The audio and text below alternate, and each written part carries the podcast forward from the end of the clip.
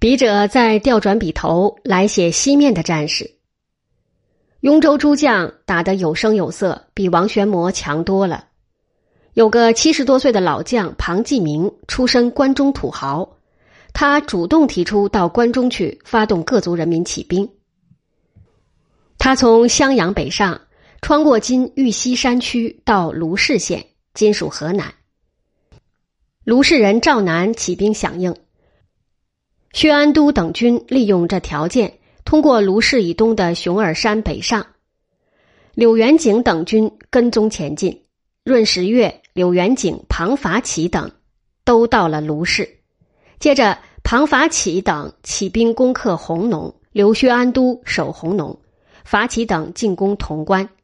十一月，诸军攻陕城（今河南陕县西南），与魏元军激战。薛安都是员猛将。他打得兴起，丢掉头盔，脱去铠甲，马也去掉护身的具装，怒目挺矛，单骑冲杀，矛断了，换一根再打。两军恶战两天，宋军大胜，斩元军主将洛州刺史张氏连体等三千余人，俘降两千余人。柳元景到后宣布：今王旗北指，当使人生先路。把伏降的兵士全部释放。宋军随即攻克陕城，又攻克潼关。关中豪杰闻风而起，山区的羌胡各族也派人与宋军接洽，愿意归降。在西路军的东面，宋良坦、刘康祖等也攻克长社（今河南长葛东），进逼虎牢。他们也打得很不错。然而王玄谟败了，魏兵南下。宋文帝认为柳元景等不宜单独进军，下诏班师，他们只得放弃所得各地，退回襄阳。北伐失败了，魏太武帝大举南侵，魏军分成好几路，其中永昌王拓跋仁的一路从洛阳向寿阳进军，很快就攻占玄户、项城。宋文帝怕寿阳有失，赶紧召刘康祖军回寿阳。刘康祖军只有八千人，走到离寿阳只有几十里的魏武，在今安徽寿县西，被拓跋人军追上。拓跋人有八万骑兵，人数为十与一之比，又有以骑兵对步兵的优势。刘康祖的副将胡胜之主张绕道走山路回寿阳，康祖不肯，还劫车营前进，并下令回头看的斩首，改变走路方向的斩脚。魏军追到，四面围攻，刘部殊死苦战，杀敌一万余人。康祖身受十伤，仍坚持战斗。魏军人多，一分为三，轮番作战，战斗打了整整一天。最后，康祖颈部中箭，落马而死，其余部溃散，几乎全被魏军所杀。这是异常惨烈的一战。拓跋人军进抵寿阳。宋豫州刺史南平王刘硕关上城门，刘硕也是文帝的儿子，不敢出战，魏兵也只在周围各地烧杀掳掠。魏太武帝亲自统帅的主力军进破彭城。宋江夏王刘义恭是文帝的弟弟，武陵王刘俊是文帝的儿子及后来的孝武帝，都在城里。刘义公听见魏兵将到，想弃城逃走。长史张畅说：“一动脚，军民便各自逃散，绝不可行。”刘俊也说：“叔父要走，只能听便，自己决心与此城共存亡。”义公才息了逃走一念。魏军打彭城，久攻不下，太武帝便主动携手，于十二月初引兵南下。宋文帝。命臧志领兵一万人救彭城。他到盱眙时，魏军已经渡过了淮河。两军相遇，他这一万人怎能抵敌北魏大军？一交战即被歼灭。臧志只带了残部七百人进得盱眙城。盱眙太守沈仆是个有主见的人。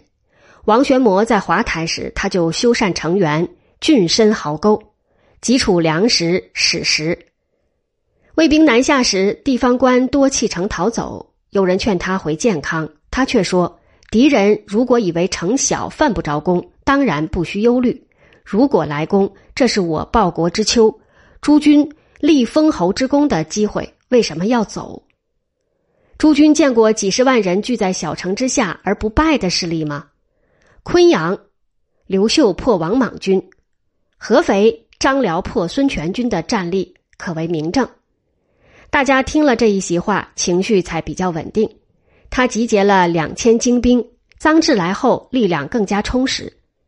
臧质见城中粮食器械都很充足，大喜过望，便和沈仆同心协力守卫城池。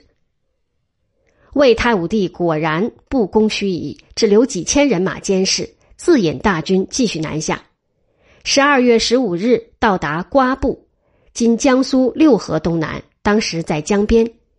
他下令拆民房、劫筏子，扬言要渡长江。健康顿时陷入空前紧张的状态，在丹阳尹管辖区域内征发全部丁男，王公以下的子弟一律不得免役。自采石。至济阳，就是今安徽当涂到今江苏江阴，沿江水陆布防。宋文帝登石头城，对江战叹道：“谈道济若在，怎么会使胡马到此？”半个月很快过去了。元嘉二十八年正月初二，魏军烧毁房屋撤走，军民也尽被掳去。魏军转回到盱眙，太武帝向臧质索取美酒。臧质封了一瓶人尿给他，太武帝大怒，下令攻城。魏军从附近的山上运来泥土石块，填塞壕沟，造浮桥截断水陆通道。太武帝为了泄怒，不惜断送大量兵士的生命。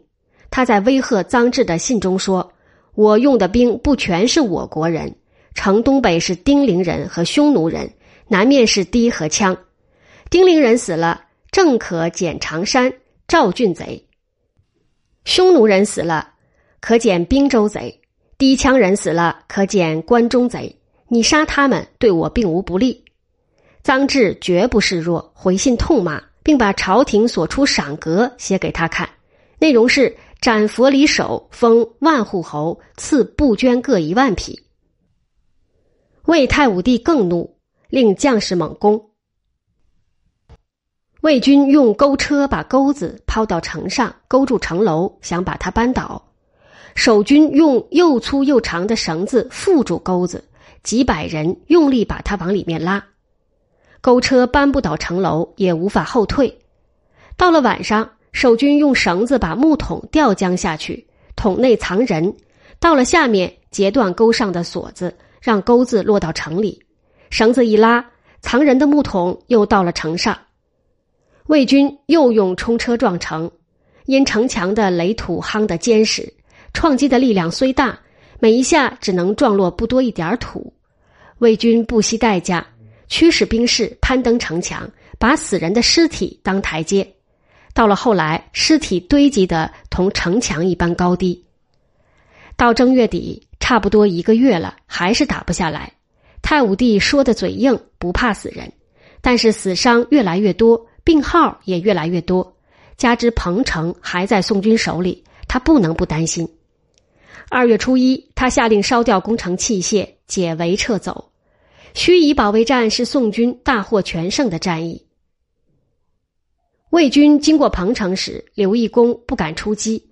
等到健康使者赶到，送交追击的命令，魏军已经觉察，把走得慢的掳来的一万多人杀掉后，长驱而去。